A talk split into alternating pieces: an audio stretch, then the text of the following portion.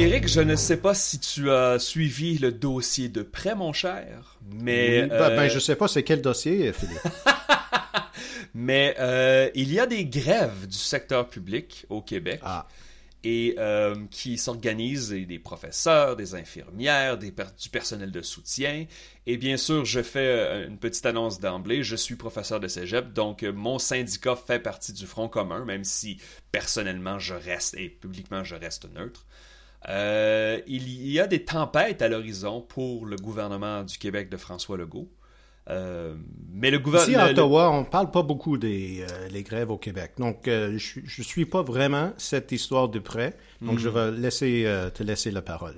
Mais, mais c'est intéressant parce que le ministre des Finances du Québec, M. Girard, a fait une mise à jour économique la semaine dernière pour à nous avertir ah, il y a plus d'argent. Ah, les surplus qu'on avait il y a quelques années, on les a tout dépensés. Ça va être très difficile. L'économie du Québec va ralentir et euh, euh, on va avoir. euh, je ne sais pas si c'est lui qui a utilisé le mot stagflation ou si c'est les commentateurs ensuite, mais on pense à stagflation, c'est pas vraiment un très très bon souvenir. Je veux dire, ça peut être très dramatique une économie qui stagne et ensuite et en plus qu'il y a de l'inflation. Mais Eric, nous avons eu des chiffres sur le soutien aux syndicats et le soutien du gouvernement dans ce conflit. Et je pensais regarder ces chiffres-là avec toi pour les partager avec les auditeurs. Euh, mais, euh, mais regardons ça. Donc, c'était un sondage léger, Eric, euh, qui demandait une question toute simple. La question, c'est dans les négociations actuelles entre le gouvernement du Québec et le Front commun intersyndical, euh, est-ce que vous appuyez davantage la position du gouvernement, qui est de à peine donner le, niveau d'inflation des dernières années, ou est-ce que vous appuyez davantage la position du Front commun intersyndical? Et selon les couches, on demande une augmentation substantielle des salaires et aussi des changements à l'organisation. 41% des répondants, Eric, euh, ont répondu qu'ils ils étaient du côté des syndicats et seulement 21% euh, qui ont répondu qu'ils étaient plus du côté du gouvernement. Euh, Qu'est-ce que tu. quand- dans ces chiffres. Et 37% ne savaient pas ou étaient indécis. Qu'est-ce que tu lis de ces chiffres-là euh, dans la, situ- la situation actuelle, selon toi? Mais est-ce qu'il y a des précédents comme ça? Est-ce qu'on a vu dans le passé que le public euh, au Québec était derrière les syndicats dans la plupart des, des grèves ou est-ce que c'était à côté du gouvernement? Parce que quand je crois, je pense au niveau national au Canada, je ne sais pas si les Canadiens sont toujours derrière les, les, les syndicats. Euh, mais au Québec, est-ce que est-ce que c'est ça, ça va dans le est-ce que ça va avec l'histoire des, des tendances. ouais c'est ça. C'est souvent très divisé et aussi c'est que que quand il y a des bon des grèves des fois on a des grèves de professeurs, des grèves euh, les enseignants, les grèves des, des garderies par exemple, on a eu toutes sortes de grèves. Là ici, il s'agit d'un front commun, il s'agit de beaucoup de syndicats réunis sous bon, il y a plusieurs bannières mais sous quelques bannières. Et, je dirais qu'un un- dans un sondage comme celui-ci, un avantage 2 contre 1 pour les syndicats, c'est quand même assez fort. Même si on rappelle, si vous êtes indécis ou vous ne savez pas, et que les grèves perdurent, c'est très possible que beaucoup d'indécis sortent du côté du gouvernement parce qu'ils sont dérangés par ça. Parce que ça va être dérangeant. Encore une fois, je suis prof au cégep. Les grèves dans les cégeps ne dérangent pas beaucoup, euh, à part ceux qui sont directement impliqués, parce que les étudiants sont des adultes. Mais Ouais, des, ça, ouais. des grèves au niveau primaire, des grèves au niveau du secondaire, euh, des, des- des- des grèves d'infirmières où est-ce qu'il faut bon, faire reporter, euh, il manque de personnel, n'est-ce pas? Donc il y a des, des chirurgies qui sont reportées. bon. Et, et ça, ça pourrait déranger encore plus. Euh, donc, je, je pense que ce, ce soutien-là est, est fort pour les syndicats, mais il est aussi temporaire. Euh, Je vois dans le sondage que l'appui pour les, syndicats est plus élevé dans la grande région de Québec. Donc, est-ce que le, euh, la ville de Québec est maintenant un, centre de la progress, les progressistes? Euh, Je, je trouve ça un peu surprenant. J'ai remarqué moi aussi, donc Grande Région Montréal, 41-22 en faveur des syndicats. Les régions du Québec, 39-21 en faveur des syndicats. Et la région de Québec, 51-20. Euh, moi aussi, j'ai trouvé ces chiffres-là étranges. On pense souvent de la région de Québec comme une région plus conservatrice, plus traditionnellement à droite du spectre politique. Mais c'est aussi l'endroit où il y a beaucoup d'employés du secteur public. Et donc beaucoup de, de- gens qui sont affectés directement par les grèves. Euh, moi, ce qui m'a étonné le plus, c'est de regarder le, découpage par langue. Parce que historiquement, et là je, sais qu'on fait des, des, grandes généralisations ici par langue, les anglophones et les allophones dans le même panier, mais historiquement, je me rappelle quand il y a eu les grèves étudiantes en 2012, euh, c'était les francophones. les, les vastes majorités des collèges anglophones ne suivaient pas au même point que le cégep du Vieux-Montréal, puis le cégep de Saint-Laurent, puis le cégep de Maisonneuve. Euh, alors, mais quand on regarde par langue, les francophones, 41 syndicats, 24 gouvernements. Non francophones, 40 syndicats, 14 gouvernements. Alors, est-ce que c'est peut-être un gouvernement moins populaire auprès des anglophones qui ont le choix maintenant de dire, bon, les syndicats, je vais embarquer avec eux autres? C'est difficile à dire, mais ces résultats-là sont quand même intrigants, même si on fait attention, l'échantillon est plus petit pour les, euh, les non-francophones. Oui, mais je dirais que c'est très probable que c'est parce que c'est un gouvernement caquiste qui n'est pas très populaire parmi les anglophones ces, ces jours-ci. Et pendant la grève des étudiants, c'était le gouvernement Charest qui avait de, beaucoup d'appui euh, hmm. parmi les anglophones. Donc peut-être c'est une question de politique, euh, les partisaneries. Euh, mais je trouvais aussi intéressant parce qu'il y avait une deuxième question où il donne un peu plus de détails avec les chiffres et le coût et, tout ça. Et là, ça a changé à Québec où euh, l'augmentation de l'appui pour le gouvernement était beaucoup plus élevée que dans le reste du, Québec. Donc, quand ça, devient une question des chiffres, peut-être le conservatisme des, gens de Québec euh, euh, est, plus important. Je ne sais pas. Je, crois que ça va être un sujet très chaud pour la fin de l'automne et le début de l'hiver. pour ceux qui l'ignorent, bon, nous enregistrons ce balado, on est le jeudi 16 novembre. La semaine prochaine, le Front commun intersyndical, mardi, mercredi, jeudi. Grève générale, avec bien sûr une grève générale illimitée qui pourrait venir bientôt. Ils ont le mandat pour faire une grève générale illimitée. Et euh, il y a aussi la Fédération autonome de l'enseignement, la FAE, qui est déjà en grève générale illimitée. Alors, euh, euh, moi, en fait, c'est le, signal que nous avons présentement, c'est que les deux parties ne se parlent pas et attendent qu'un clignote, un, blink, comme on dit en anglais. Ils attendent qu'un fléchisse les genoux en premier. Je ne sais pas vraiment comment ça va se finir, mais avec M. Girard, la semaine dernière, qui fait une sorte de, d'avertissement qu'il n'y a plus d'argent et que si le gouvernement doit augmenter ou bonifier son offre, le tout va aller sur la carte de crédit de l'État, je pense qu'il a utilisé comme terme. Euh, ça envoie un signal qu'ils n'ont pas l'intention de flancher. Est-ce que, selon toi, Eric, le fait que la CAQ soit en perte de popularité depuis l'été, ben, en fait, depuis l'été. Depuis peut-être le, printemps avec le troisième lien, mais c'est, on peut pas vraiment faire une ligne droite du troisième lien jusqu'aux problèmes qu'ils ont aujourd'hui, mais il reste que c'est une sorte de cascade d'événements qui fait que la CAQ semble se chercher et on dirait qu'ils, qu'ils ont perdu leur repère politique. On dirait qu'ils ont perdu la touche. Je veux dire, juste le fait que on, ils aient annoncé que les Kings de Los Angeles allaient venir faire leur camp d'entraînement et avoir des matchs préparatoires au centre Vidéotron et que le gouvernement allongeait 5 à 7 millions de dollars pour accueillir cet événement-là, en pleine négociation du secteur public. Euh, les Kings de Los Angeles et les Bruins de Boston qui vont venir visiter, on va s'entendre, n'ont pas besoin d'argent public. Euh, ce sont des entreprises très rentables. Euh, le message envoyé est et un peu insultant pour les, les, syndiqués du secteur public. 5 à 7 millions, c'est pas beaucoup d'argent euh, par rapport au budget du Québec, mais euh, j'ai entendu que c'est euh, l'équivalent que de le, financement pour le sport amateur au Québec. Donc, de donner 5 à 7 millions de dollars aux Kings de Los Angeles, quand le sport amateur au Québec a besoin de beaucoup d'argent, c'est un, message, un, signal un peu étrange. Et pour moi, c'est le plus surprenant, c'est que ils ont pensé que c'était des bonnes nouvelles. et c'est pour, en fait, c'est pour ça que je dis, je veux dire, c'est, Monsieur Girard est un fan de hockey, il l'a lui-même euh, dit plusieurs fois, et, je comprends qu'ils veulent avoir des événements de, de, grande envergure dans la région de Québec et particulièrement dans le centre Vidéotron. Mais encore une fois, on parle d'instinct de, politique d'envoyer de, le bon message. Il n'y avait pas vraiment de raison d'annoncer que les Kings de Los Angeles allaient venir faire leur camp d'entraînement en septembre 2024, maintenant, alors que les syndicats sont dans la rue et les infirmières, les enseignants du primaire sont dans la rue pour réclamer d'avoir au minimum l'inflation euh, pour les prochaines années, d'avoir un certain rattrapage salarial.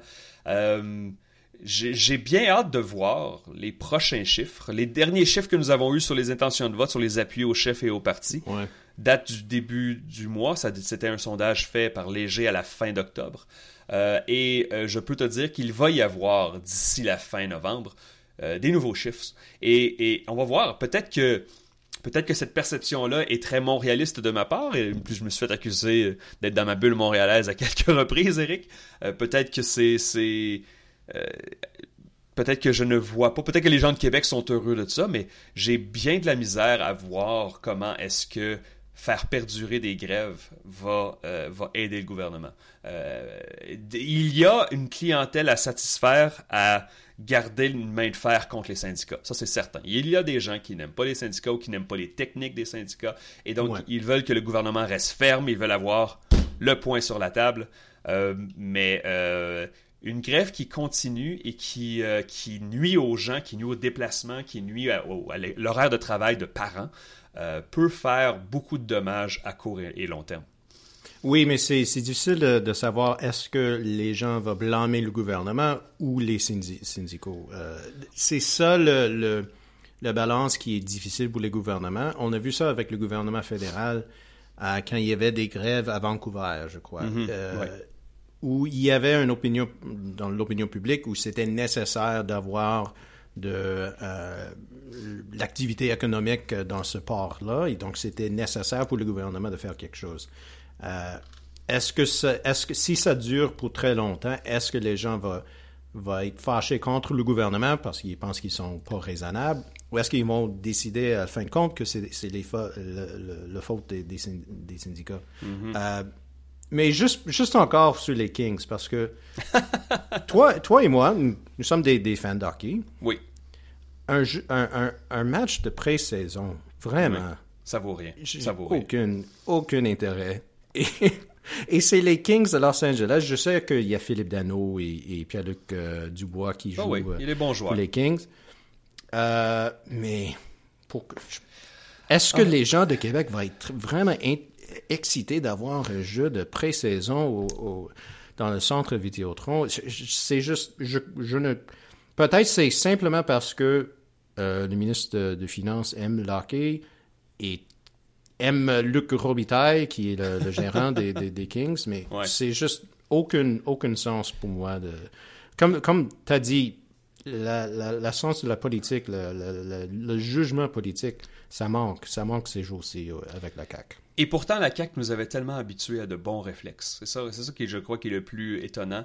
Euh, et peut-être que nous allons nous tromper, peut-être que l'opinion publique va changer, mais j'ai presque tout lu les, journaux et les, commentaires sur les réseaux sociaux, alors que la CAQ a bel et bien encore des, partisans. Je, n'ai pas vu beaucoup d'opinions très favorables envers ça. Mais bon, encore une fois, c'est un petit montant, ce n'est pas 5 à 7 millions de dollars pour les Kings qui va faire une différence dans les négociations du, secteur public. On parle de milliards et pas de millions. Mais moins d'un dollar par Québécois. Non, c'est ça, exact. C'est mais il demeure encore une fois l'optique. Et si, j'essaie de penser, encore une fois, l'avocat du diable, si M. Girard avait annoncé qu'il y avait des matchs de saison régulière, comme on sait que des fois la Ligue nationale va faire des matchs de saison régulière, dans, ils mhm. sont allés en Europe, ils sont allés en Australie, ils sont maintenant ils sont en, Suède. Est-ce qu'en Suède, exactement? Est-ce que ça aurait été différent? Je pense que oui. Je pense qu'il y a encore des gens qui auraient froncé les sourcils, mais au moins, ça aurait été du sport de haut niveau, compétitif pendant la saison. Et les Kings et les Bruins, il y a beaucoup de partisans des Bruins au Québec. Euh, alors, mais du match après, on va aller voir des, pratiques et un camp d'entraînement. Est-ce qu'on Franchement. Et en plus, les Kings ont des, ont des rénovations qui sont prévues dans leur arena. Alors, ils devaient partir ailleurs. Je, ne comprends pas ce, ce, des millions pour ça. Mais eh, nous allons voir. Encore une fois, toi et moi, nous sommes des hommes de chiffres. Nous allons regarder comment, comment l'opinion publique va se forger autour de ça. Peut-être que dans une semaine, on n'en parlera plus. Ça va être complètement oublié. Mais il demeure que si l'événement n'est pas rentable, si le centre Vidéotron est à moitié plein et donc à moitié vide l'automne prochain, euh, je vois pas comment ça pourrait être vu autrement que par... Et oh, les billets ne seront pas euh, cheap. ça coûtera non. pas 20$ plus 2$ pour un hot dog aller au centre Vidéotron. Ça va coûter cher euh, pour voir des matchs pré-saison. Je... Pff, en tout cas, bref. Je suis en accord, ça va coûter cher. Je pense que toi et moi, on devrait discuter d'un sujet un peu plus chaud et un peu plus récent, euh, un peu plus euh, hâtif, c'est-à-dire la co-chefferie de Québec solidaire, qui le week-end du 24-25 euh, novembre prochain, donc dans environ 10 jours, euh, va avoir lieu à Gatineau, au centre des congrès de Gatineau. Et j'annonce à nos auditeurs que je serai présent, et Eric aussi, va venir faire son tour au, comme média au congrès de Québec solidaire pour voir qui de Ruba Gazal, Christine Labrie ou Émilise Lessard-Terrien va devenir la co-porte-parole pour accompagner euh, Gabriel Dubois euh, j'ai bien hâte de voir comment ça va virer tout ça parce que honnêtement, nous n'avons pas eu de chiffres qui ont été publiquement euh, sortis, publiquement disponibles. Et donc, on ne peut que supputer sur qui a la meilleure machine et qui a le plus de délégués de son côté. Euh, est-ce que est-ce que tu as euh, une idée de comment ça pourrait tourner tout ça pour Québec solidaire, Eric? Ben, honnêtement, non, parce que, comme, comme tu as dit, on n'a pas des chiffres et dans les, les, autres courses à la chefferie, c'est, on sait s'il euh, y a beaucoup de financement, mais si le limite pour euh, les dépenses, c'est comme 2000 dollars ou 6000 dollars, c'est tellement bas que c'est difficile pour les candidats de, de parcourir le, le, la province parce qu'ils ne sont pas euh, assez d'argent. il y a souvent une course pour pour trouver des nouveaux membres. C'est pas le cas ici. C'est des membres qui sont déjà déjà avec le parti et que euh, les délégués ne sont pas distribués uniformément mm. à travers la province. C'est s'il y a beaucoup de membres à Tachereau, ouais. à Gouin, ils ont plus de poids que euh, dans le, je sais pas, euh, Nelligan ou Outremont, un ouais. autre, oui, Outremont. Ouais. Donc, c'est vraiment comme, on n'a pas les, les, chiffres, on n'a pas des, les mêmes euh, outils pour comprendre le, le, le, la, la, course que dans les autres parties. Donc, pour moi, j'ai aucune idée c'est qui qui va, qui va gagner. Euh, parce que si il y a beaucoup de membres euh, sur l'île de Montréal, ça veut dire qu'il va euh, avoir beaucoup de délégués. Mm. et donc, peut-être ça, ça donne un, un, avantage pour Gazal, je ne sais pas, mais je suis curieux de savoir ça va, ça va être comme quoi le, le mood ouais, ouais. congrès parce que ça va, ça va assez mal ces jours-ci pour le Québec solidaire. Juste dans le, le, le, discours euh, euh, public, euh, tout ça avec Catherine Dorion, des questions sur Gabriel Nadeau-Dubois, mm. est-ce que c'est lui qui va être le, le, le, le chef désigné dans la prochaine élection? Donc, est-ce que les gens vont être dans une mauvaise humeur ou pas? Je ne sais pas. Je, pour, et j'ai, j'ai, je n'ai vraiment pas envie de plonger dans l'histoire de Catherine Dorion et de son livre et de sa présence, ma foi, étrange à tout le monde en parle dimanche dernier. Euh, mais la seule chose que je dirais, c'est même si le, les chiffres de Québec solidaire ne sont pas euh, très joyeux, euh, je pense que Québec solidaire est mieux avec une Catherine Dorion qui est de retour dans le dans l'espace public plutôt qu'à l'Assemblée nationale. Euh, on parle de distraction majeure ouais. et surtout la politique est un sport d'équipe, on le dit souvent, on le rappelle, c'est vrai. Faut, la politique est un art de faire des compromis et de trouver des terrains d'entente. Avoir toutes les entrevues que j'ai vues et que j'ai lues avec Catherine Dorion, ça ne devait pas être très facile d'avoir une telle personne dans son caucus. Mais bon, n'allons pas là parce que je ne pense pas qu'elle va être présente ou qu'elle va qu'on va discuter beaucoup d'elle. Ah, peut-être que je vais le tromper, peut-être que ça va être un centre d'attention la semaine prochaine. C'est pour ça que j'ai hâte d'être sur le plancher du congrès et de discuter avec des délégués et des membres. Euh, mais si on, encore une fois pour la chefferie, nous ne savons pas, il n'y a pas eu de chiffres qui ont été publiés je pense qu'ils ont fait une, je pense qu'ils ne voulaient pas qu'il y ait des chiffres qui, qui soient publiés pour euh, alimenter les rumeurs, mais d'un côté, vous avez Émilie Lessard-Terrien, oui, qui avait réussi à percer en région, en Abitibi-Témiscamingue. Euh, c'était euh, Rouen-Noranda-Témiscamingue, oui. Euh, mais elle a perdu son siège. D'un autre côté, tu as euh, Christine Labrie qui, elle, a réussi à garder son siège à Sherbrooke. Et Sherbrooke, c'était pas nécessairement une circonscription facile. On sait que les libéraux ont un historique là-bas. Et en plus, la CAQ avait présenté une candidate vedette euh, qui ont maintenant, ils l'ont hmm, envoyée comme déléguée en Europe. mais Ruba Gazelle, sur le plateau Mont-Royal, elle a certainement un avantage en termes de chiffres parce qu'il y a beaucoup de membres à Montréal. Mais est-ce que les délégués de Québec solidaire vont vraiment choisir d'avoir leurs deux co-chefs à Rosemont et Plateau-Mont-Royal, deux circonscriptions voisines au cœur de Montréal, alors que ce qu'ils doivent faire pour grandir, c'est aller en région? J'ai euh, bien hâte de voir euh, ça. Des fois, encore une fois, la politique partisane fait qu'on ne prend pas nécessairement les meilleurs choix, et je ne dis pas que Mme Gazal n'est pas un bon choix, mais ça, envoie, ça enverrait un drôle de message aux délégués et aux électeurs de Rimouski, de, du Saguenay, de Trois-Rivières, d'avoir les deux co-porte-parole dans le cœur de Montréal. Euh, encore une fois. Mais on, sait, on sait, que les militants des partis ne font pas souvent les décisions électoralistes. C'est les, les, autres dirigeants du parti qui pensent à des élections et, hmm. et, et tout ça, mais les militants c'est souvent la purité euh, politique, idéologique, et pas, c'est pas hmm. juste au Québec solidaire, c'est dans tous les partis. Euh, donc, est-ce qu'ils vont faire les décisions qui est peut-être plus stratégiques de, de choisir une co-porte-parole qui, qui vient d'une région euh, ou est-ce qu'ils vont prendre la décision qui est peut-être plus à cœur avec les militants de Québec solidaire? Je ne sais pas. Et comme, comme tu as dit, on ne on, dit pas que euh, Rouba n'est pas mieux que les autres euh, deux candidats. Euh, c'est possible que ce, n'est pas le cas, mais c'est juste le, le côté stratégique. Que Québec solidaire, pour grandir, il faut avoir plus d'appui dans les régions. Est-ce qu'une co-porte-parole qui vient, un autre qui vient de Montréal, est-ce que ça va aider ou non? On pense que probablement pas, mais c'est pas, pas nécessairement le cas, que c'est impossible de faire des gains dans les régions avec deux chefs euh, de Montréal. Laisse-moi faire l'avocat du diable ici, Eric. Encore. Je vais prendre. Encore, c'est ça. J'essaie juste de penser. Si, évidemment, l'élection est dans trois ans et il y a beaucoup de l'eau qui va, d'eau qui va couler sous les ponts d'ici trois ans.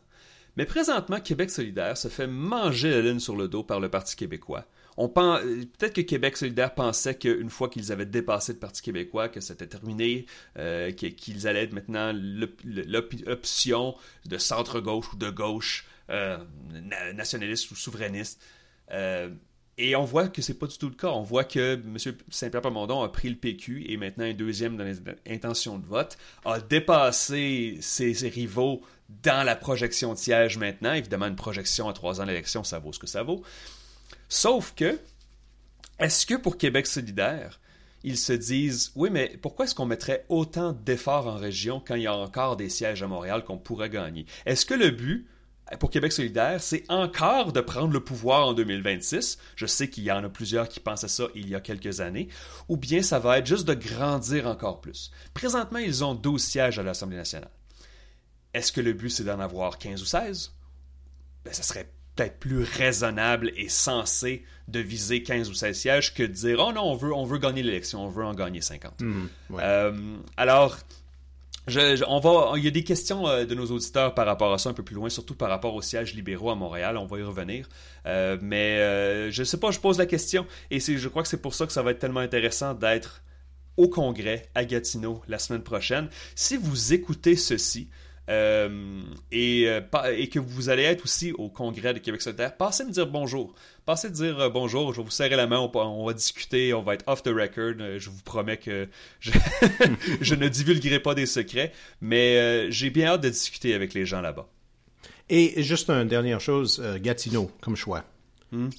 Est-ce que le Québec solidaire a des, des chances de, de, faire un percée en, en Outaouais? Je sais que dans le passé, Hull était il y avait, euh, c'était qui le candidat? Euh, C'était lui qui était étranglé par Jean Chrétien. Je ne sais pas le nom. Oh, le Shawinigan Handshake. Oui, c'est ça. Ah, c'était qui? Je, je pourrais pas dire. Mais oui, Hall est une possibilité. Si on regarde euh, l'historique, je veux dire, on pense, pense pas qu'il va y avoir nécessairement une vague orange en Outaouais. Cependant, si on regarde la circonscription de Hall, 2014, 11%, 2018, 19%, 2022, 21%. Donc, il y a eu une progression des appuis dans la circonscription de Hall. Et aussi, c'est une circonscription où le vote pourrait être divisé. 30% du vote, 33% du vote pourrait être suffisant pour l'emporter. Alors, je pense que c'est bien pour des partis de faire des congrès à des endroits où est-ce qu'ils ne gagnent pas, justement pour essayer d'étendre leurs tentacules. Euh, je trouve ça intéressant. C'est sûr que Gatineau, c'est un peu loin du reste du Québec. Si tu viens de Rimouski ou si tu viens euh, de l'Abitibi, pas de l'Abitibi, mais du Saguenay, euh, c'est beaucoup de routes ou peut-être même de l'avion pour aller à, Gatineau. Mais je pense qu'ils justement ils voulaient faire ça ailleurs qu'à Montréal ou à Sherbrooke. Donc Gatineau, je, je pense que c'est un bon choix. Puis en plus, j'ai hâte d'aller à Gatineau. Moi, ça va être intéressant. Donc, Hall était mon ancien comté. J'ai habité à Gatineau pour quelques années. Ah, pas vrai? Euh, ah, ben. Ben oui. Et c'était Bill Clinton. Ah, ben oui, c'est ça, exact. Il y a eu 8-9% euh, de la vote euh, dans les élections en 2008. et c'était comme le troisième ou quatrième comté pour le Québec solidaire à l'époque. C'était haut sur les, les, rangs pour Québec solidaire. Donc, on, ça, va être dans mon, mon coin. Donc, on va être tous deux là. Ça va être intéressant. Euh, Eric, j'aimerais regarder avec toi euh, les chiffres fédéraux récents au Québec. Euh, parce que je pense qu'il y a des chiffres qui sont un peu contradictoires au Québec. On regarde bien sûr les grandes tendances, pas seulement les, chiffres d'un seul sondage, mais nous avons vu dans, les derniers mois au Québec les conservateurs en hausse euh, on parle pas d'une hausse dramatique comme ailleurs au pays, mais on a vu les conservateurs en hausse euh, qui tournent entre 20 et 25 Il y a même eu un sondage qui les plaçait en première place. Main Street Research, la semaine dernière. Ben, c'était en première place, mais on s'entend. C'était les chiffres fédéraux de Main Street 27 conservateurs, 26 blocs, 26 libérales. Euh, c'est une égalité statistique. Une triple égalité statistique. Et considérant que les libéraux performent bien à Montréal et moins bien en région, euh, ce serait un cauchemar pour faire des projections fédérales au Québec. Euh, Abacus Data, la semaine dernière, avait 34% pour le bloc, mais le nouveau sondage publié hier, c'était 28%. Évidemment, on s'attend à voir des fluctuations avec des petits échantillons. Mais les plus récents chiffres, donc 29% libéral, 28 blocs, 20% conservateurs. Ça, c'est pour, ça, c'est, ça vient de Abacus Data. Euh, est-ce que tu crois à la montée conservatrice au Québec? Est-ce que tu crois que c'est des, des chiffres bonifiés par le fait que M. Trudeau est impopulaire? Ou est-ce que le Bloc devrait être inquiet des chiffres qu'on voit présentement? Ben, je pense que c'est les deux. Et avec le, sondage d'Abacus, il y avait le, Parti populaire à 8 qui est beaucoup trop haut. C'est souvent 2% euh, 3% au Québec. C'est souvent le, pire province pour euh, le parti. Donc, on, probablement, ce 8 %-là n'est pas, pas euh, vraiment avec le Parti populaire, c'est avec les autres partis. Donc, peut-être les conservateurs sont un, peu plus hauts. Mais oui, je crois qu'il y avait un montée pour les conservateurs, parce que maintenant, c'est très rare de voir un, sondage où les conservateurs ne sont pas euh, en haut de 20 mm. et c'est très souvent autour de 23, 24, 25. Et ça, c'est un changement significatif depuis l'arrivée de Pierre Poilievre, parce que c'était souvent 15, 16, 17% pour les conservateurs. Mais quand on voit un sondage où les conservateurs sont en première place, je pense que c'est juste les fluctuations statistiques. Et parce qu'ils sont à 22, 23, il va y avoir des sondages où ils sont à 28, 27, et les autres partis vont être euh, plus bas que ça. Mais je pense que c'est un danger pour les libéraux et le bloc parce que les deux partis, dans presque la ben, c'est spécifiquement le cas pour le Parti libéral. Ils sont ils sont beaucoup plus bas que dans les dernières élections. Et pour le bloc, ça dépend des sondages. Des fois, ils sont plus bas, des fois, ils sont plus hauts. Mais je pense que les conservateurs pigent dans les deux, dans les deux, les deux électorats des deux partis.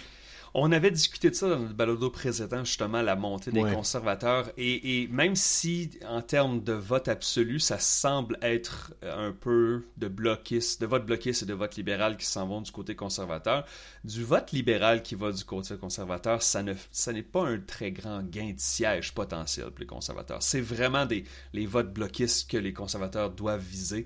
Et là, présentement, en fait, si je vous donne la dernière projection, la moyenne pondérée des sondages au Québec, euh, la moyenne donne 29 blocs, 29 libérales, 24 conservateurs. Considérez encore une fois que les conservateurs, euh, depuis la dernière décennie et demie, ils sont autour de 15, 17, 18, 19. Alors, 24% ça serait bel et bien une montée. Il y aurait quelques gains de sièges. Euh, et, considérant l'avance de Pierre Poilievre ailleurs au pays, on regarde encore une fois, il y a eu un léger au début du mois, et là, le dernier Abacus, on donne 15 points d'avance en Ontario. C'est amplement suffisant pour les conservateurs pour remporter facilement une majorité à la Chambre des communes. Est-ce qu'on va voir plus souvent des visites de Pierre Poilièvre au Québec, justement, parce que c'est comme la dernière province qui lui reste pour, euh, compléter, si tu veux, le, balayage euh, d'un océan à l'autre. Selon les sondages et les projections, le Parti conservateur serait en avance dans toutes les provinces, sauf le Québec. Euh, alors c'est possible, je pense que c'est possible qu'on va avoir de la visite plus souvent des conservateurs au Québec parce que ils, ne semblent pas juste vouloir gagner, ils veulent avoir une victoire écrasée. Oui, c'est ça.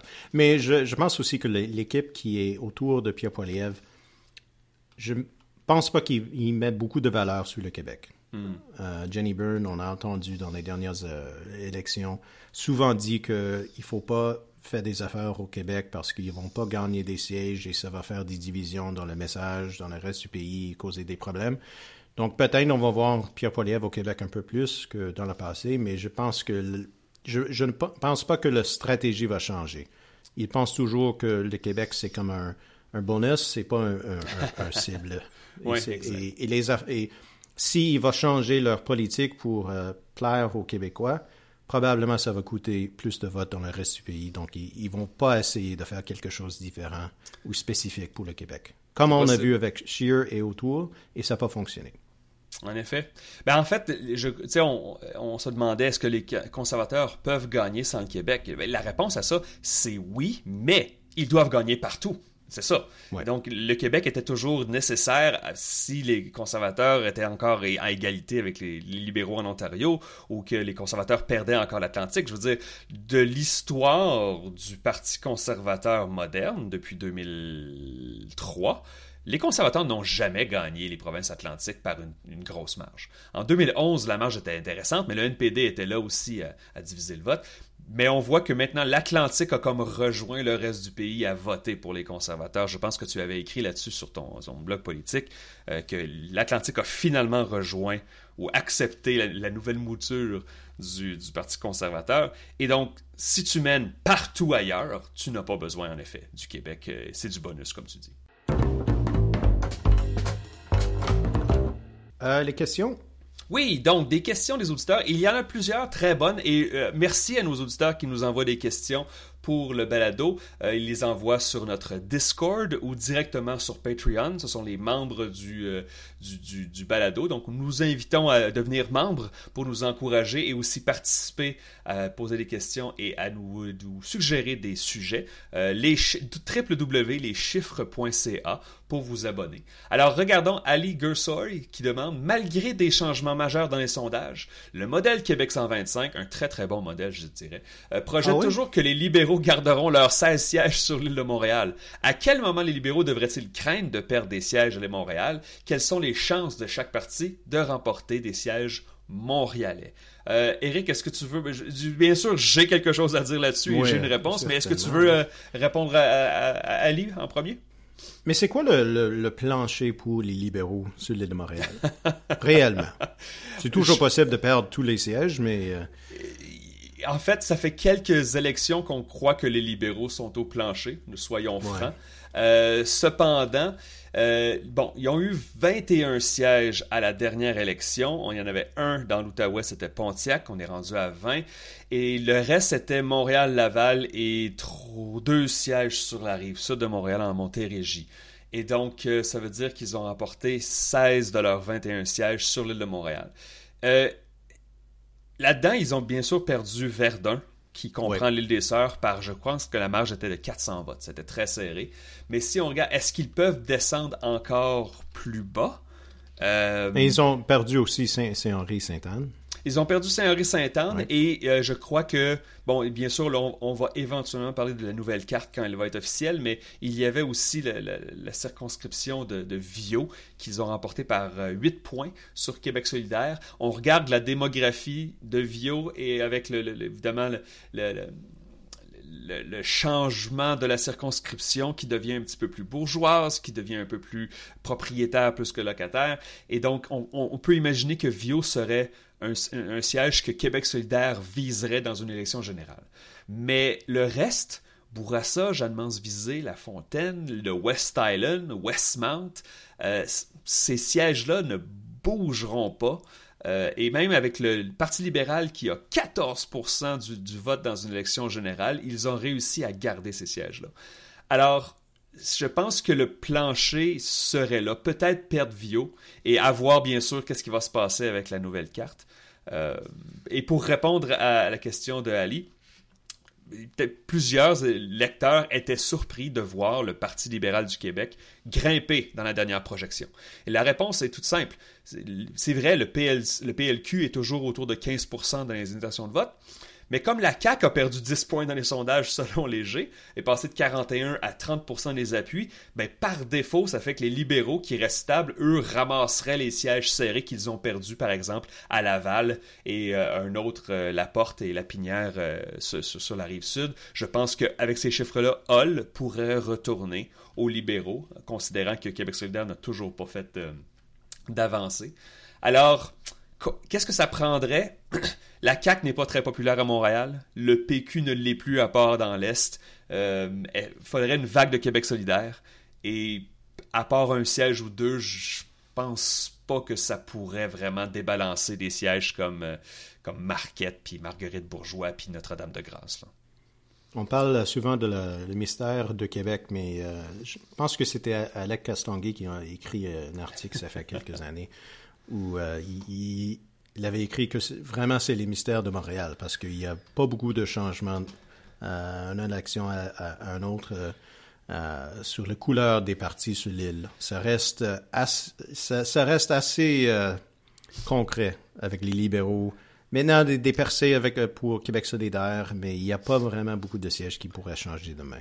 Sauf que, attention, par exemple, je sais que je, je comprends l'analogie, parler du mystère de Montréal avec ce qu'on disait sur le mystère de Québec. Mais il n'y a pas de mystère à Montréal. Non. on, on, on pas mystérieux. Non, mais on sait, on sait pourquoi. Le mystère Québec était comment ça, est-ce que la ville de Québec vote tellement différemment du reste du Québec? À Montréal, on sait pourquoi. Il, y a des, il y a des, des, beaucoup de, de, de non-francophones qui ne voient aucun parti à l'Assemblée nationale défendre leurs propres intérêts, sauf les libéraux. Alors, mais c'est un danger pour les libéraux, évidemment. Si les libéraux deviennent ou continuent d'être le parti des Anglais, avec des guillemets, euh, ça peut leur nuire. Mais, ben, bon. Donc, euh, autre question. Maxime, le déclin relatif de l'appui à la souveraineté chez les jeunes, auparavant une cohorte fortement souverainiste, est-il car la question nationale est, est un phénomène générationnel passé, des boomers, ou est-ce que c'est à cause que, bon, le, sujet est plutôt indifférent pour cette nouvelle génération-là? Euh, Eric, est-ce que, est que tu, veux, euh, veux répondre à Maxime en premier? Mais je pense que c'est parce que le, projet de la souveraineté, euh, c'est pas une priorité pour les jeunes parce que je pense qu'ils sont un regard beaucoup plus international maintenant. Euh, ils sont beaucoup plus préoccupés par les questions euh, du climat, euh, de la justice sociale, des questions comme ça. Et donc la souveraineté devient pas si important que ça. Il y a beaucoup plus de, liens avec les autres cultures et des, des autres personnes qui viennent des autres, des autres héritages. et donc peut-être la question de la souveraineté et de l'indépendance, ça devient moins prioritaire pour les jeunes. J'ai vu avec, je pense que c'était Christine Labrie qui parlait au, au Devoir dans un débat, euh, il disait qu'elle n'était pas souverainiste, mais elle est devenue souverainiste à cause des questions sociales et des questions environnementales. Il pensait qu'avec un pays, euh, euh, ça va être beaucoup plus facile de, faire des avancées sur des enjeux comme ça. Mais je pense que ça, c'est le problème pour les, jeunes, c'est que leurs préoccupations sont ailleurs. Hmm. Ben, je crois que ça a été le cas pour les 15 dernières années. Il y a plusieurs souverainistes avec qui je, discute et aussi je lis les, sur Reddit et les, autres réseaux sociaux, euh, un des blâmes, c'est qu'au au Parti québécois, envers le Parti québécois, devrais-je dire, c'est qu'ils ont arrêté de parler de souveraineté et d'en faire la promotion. Et la raison pour laquelle ils devaient arrêter d'en parler, c'est qu'ils perdaient des élections à cause de ça. Jean Charest et ensuite Philippe Pouillard disaient référendum et, et ils gagnaient des élections. Alors le PQ s'est dit, ben, on va arrêter d'en parler constamment et on va essayer de se faire élire. Euh, sauf que ça n'a pas fonctionné non plus. Alors, je pense que Paul Saint-Pierre Plamondon et son équipe se sont dit non, non, nous, on va en parler constamment sur toutes les tribunes, justement pour raviver le débat. Euh, et c'est plus facile à faire, bien sûr, quand tu n'as que quatre sièges à l'Assemblée nationale. Euh, on regarde le dernier sondage léger sur la souveraineté et ça n'avait pas vraiment changé. Ça fait quelques mois, je dirais même quelques années, que les chiffres sont stables. Donc, c'était 35% en faveur de la souveraineté, 54% contre la souveraineté. Et on regarde le découpage par les jeunes, 31% pour, 54% contre et 15% d'indécis. Donc, tu, es derrière par 23 points chez les jeunes, alors que chez les plus vieux, l'écart est seulement de 13 points. Euh, donc, pourquoi est-ce que c'est le cas? Tu dois donner une raison pour laquelle tu veux être souverainiste, euh, tu veux avoir ton pays, autre que de parler des équipes de sport et de parler juste d'économie. Parce que bien sûr, on a vu les résultats du Brexit, il y a eu des perturbations. Euh, je pense que c'est normal pour le PQ d'en faire la promotion, mais si tu mets des lunettes roses et tu parles de licorne, ça, ne t'aide pas. Du même côté, euh, c'est vrai que je pense culturellement, le Québec, est vraiment séparé du reste du Canada. Les deux solitudes mhm. sont... C'est plus vrai que jamais. Et donc, peut-être qu'il y a une brèche à l'horizon pour ça. Euh, et pour le Parti québécois, en parler est maintenant un gain parce qu'ils sont moins populaires que la souveraineté. Alors que pendant un temps, c'était le contraire. Le Parti québécois était plus populaire que la souveraineté et donc ils ont arrêté d'en parler. Alors là, j'ai fait, fait, quelques tangentes. Bien sûr, je ne sais pas si j'ai répondu à la question, mais euh, chez les jeunes, ça n'a vraiment jamais été une priorité parce qu'ils n'ont jamais participé à un tel débat aussi actif. Alors que la génération de mes parents, les baby boomers, ben, ils ont vu la montée du Parti québécois. Ils ont vu la création du Parti québécois, la première victoire, les batailles constitutionnelles des années 80-90 qui n'ont mené nulle part. Et pour eux, c'est, c'est un enjeu inachevé. Alors que pour les jeunes, ils regardent les photos en noir et blanc dans les livres d'histoire. Une autre question ici de Mackie sur le Discord. Euh, Est-ce possible de décortiquer les sondages sur le tramway et le troisième lien? Il me semble en avoir vu plusieurs passer dans les dernières semaines et j'ai pas eu l'occasion de démêler tout ça. Euh, pour moi, le, les débats à Québec sont assez loin de mes, mes préoccupations ici à Ottawa. Euh, toi, tu été un peu plus proche que moi, donc euh, est-ce que tu as des, euh, des, des, opinions sur les sondages qu'on a vus sur ces deux questions-là? Euh, intéressant parce que j'ai reçu beaucoup de demandes d'entrevue de plusieurs médias en français et en anglais au Québec pour parler justement de ce sondage léger qui avait été commandé par la ville de Québec et qui ensuite a été publié. Je pense que le, le, le maire de Québec, Bruno Marchand et son équipe ben, ils l'ont publié un peu à reculons parce que les chiffres n'étaient pas très favorables. 40% euh, étaient favorables au, projet de tramway, euh, alors que si on considère les indécis, bon, ça descendait plutôt à 36%. Évidemment, les gens qui pourraient avoir euh, une forme de transport en commun plus que des autobus, le tramway ou un train léger, seraient plus à Sainte-Foy, Céleri, Cap-Rouge, Limoilou. Euh, le support pour un tel projet était encore très élevé, mais c'est dans les couronnes plus extérieures, avec les, promesses brisées de la CAQ le troisième lien, entre autres, qui ont fait mal. Euh, Québec est une bébite intéressante pour ça. Une, une, ville de quoi 800 000 habitants si on considère la région métropolitaine qui dont plusieurs personnes ne veulent pas de transport en commun. C'est assez étrange. C'est aussi l'explosion des coûts, le fait que la CAC et la ville de Québec n'aient toujours pas commencé à construire ce projet-là. C'est encore sur les planches à dessin. Euh, je pense que ils ont tellement attendu que l'inflation est embarquée, les coûts ont explosé, et là, on se demande si ça vaut la peine. Euh, alors, les sondages ne sont pas. C'est encore bien divisé entre ceux qui le veulent et ceux qui ne le veulent pas, mais les coûts sont tels qu'il va y avoir un coût politique euh, aussi à payer si on embarque dans un projet aussi coûteux, aussi important.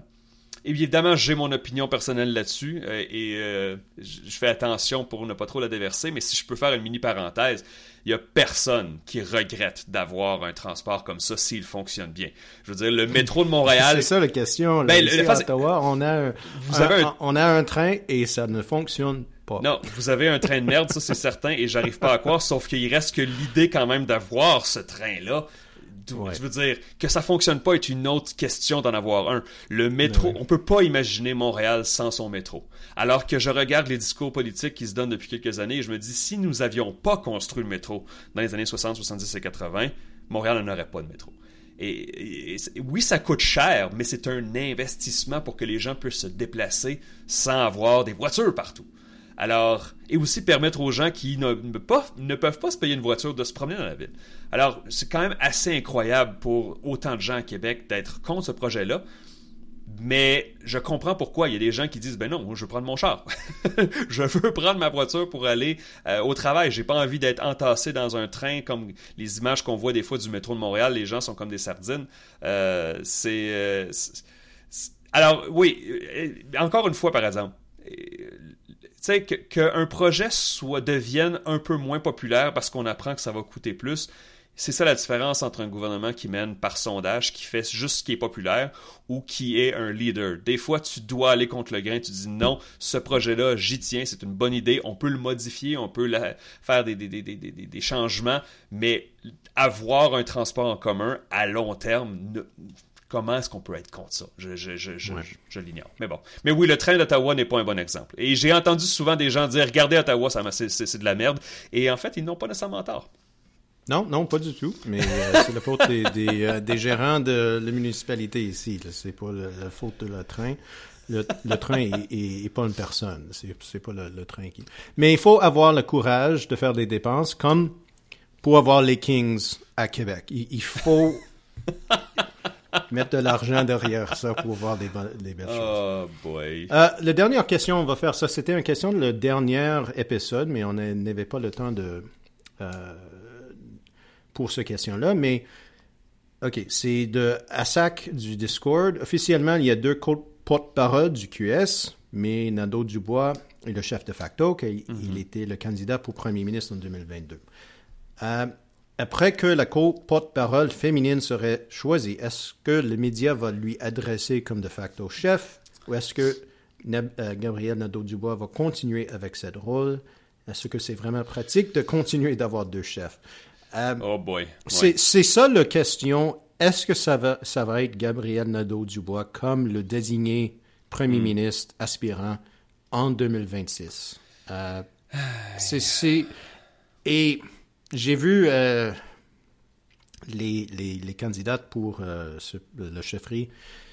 Ils parlent de, de, Gabriel Nadeau-Dubois comme il n'est pas parfait, mais il est, il est, notre, notre chef. Mais je ne sais pas comment ça va se passer, tout ça.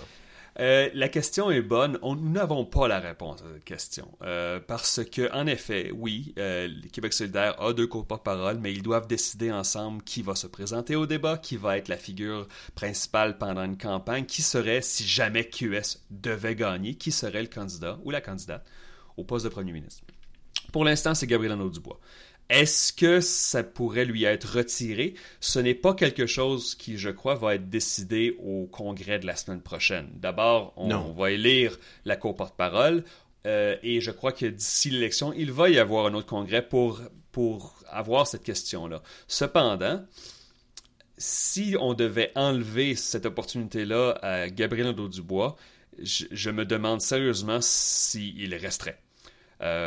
Parce que c'est clairement le meilleur orateur, le, le, plus connu de chez Québec solidaire. Est-ce qu'ils vont vouloir mettre de l'avant une de leurs candidates? Peut-être, mais ce serait quand même assez risqué. je pense que Gabriel Dubois va vouloir lui-même demeurer en poste et être celui qui va être au débat des chefs euh, en 2026.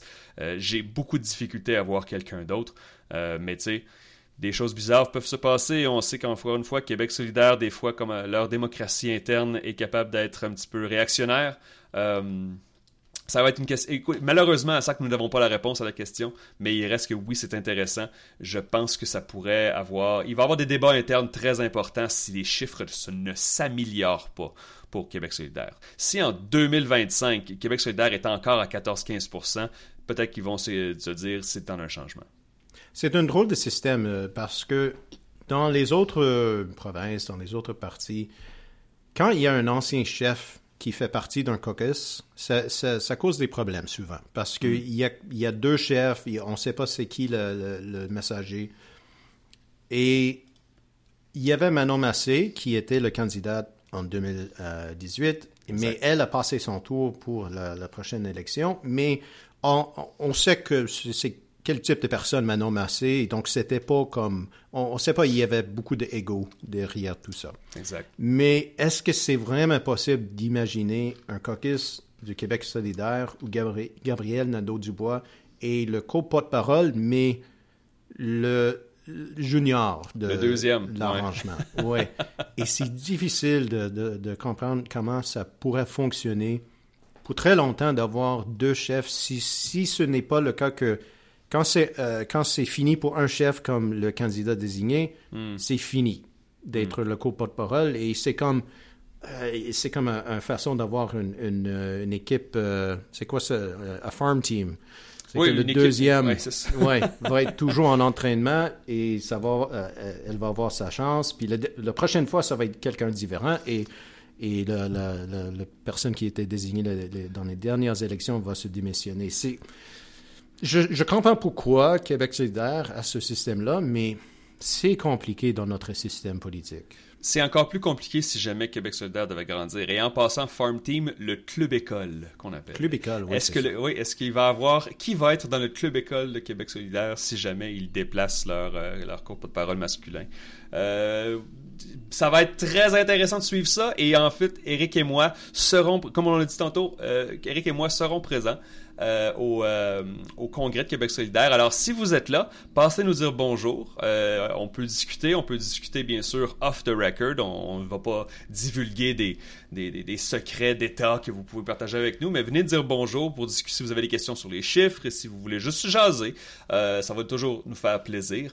mais on va essayer d'enregistrer quelque chose. On va essayer d'enregistrer. Des, On va voir si on est capable d'avoir des délégués ou peut-être même un cours porte-parole officiel nous parler. Euh, ça, va être, euh, ça va être bien intéressant. Donc j'ai bien hâte d'aller à Gatineau la semaine prochaine.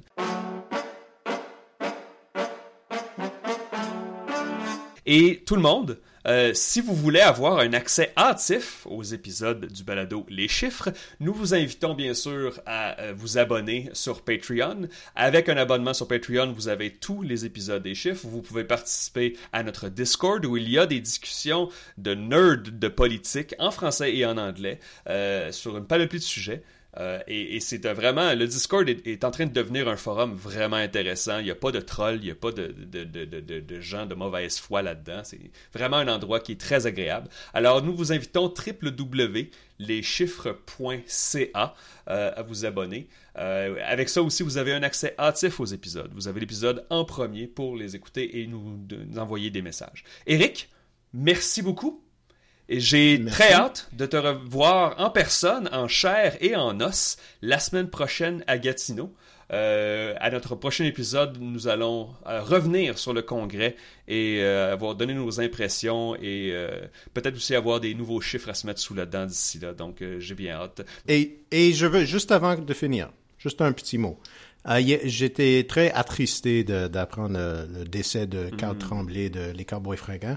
Je veux juste, juste dire comment c'était important pour moi, les, les Cowboys fringants, quand j'ai j'ai déménagé, ben, j'ai retourné au Québec après l'université. J'étais en train de, de essayer d'apprendre le français encore un peu. J'avais le français quand j'étais très jeune, mais euh, j'ai écouté beaucoup des les chansons de Les Cowboys Fringants et, euh, et c'était euh, un groupe qui m'a vraiment marqué et donc j'étais vraiment attristé d'apprendre le, décès de Carl Tremblay. Donc mes pensées avec ses proches et avec tous les autres fans des, des, Cowboys et, et oui, c'est ça. C'était des nouvelles qui, qui m'ont vraiment touché des nouvelles qui ont fait mal. Euh, Carl Tremblay, euh, je veux dire, c'est bien sûr, il, vient juste de nous quitter, alors on, fait attention pour faire des projections dans le futur, mais je pense qu'on peut dire un des plus grands artistes du Québec moderne. Il n'y a pas beaucoup de groupes musicaux qui arrivaient à remplir de multiples fois le Centre Bell en entier. Et pour ceux qui les ont déjà vus, les Cowboys fringants en spectacle, euh, ils donnent tout qu'un show. Euh, donc, un grand artiste vient nous quitter, en effet. Merci de l'avoir mentionné, Eric. Euh, nos pensées sont avec les proches et euh, on, souhaite des, les meilleures sympathies à, sa famille.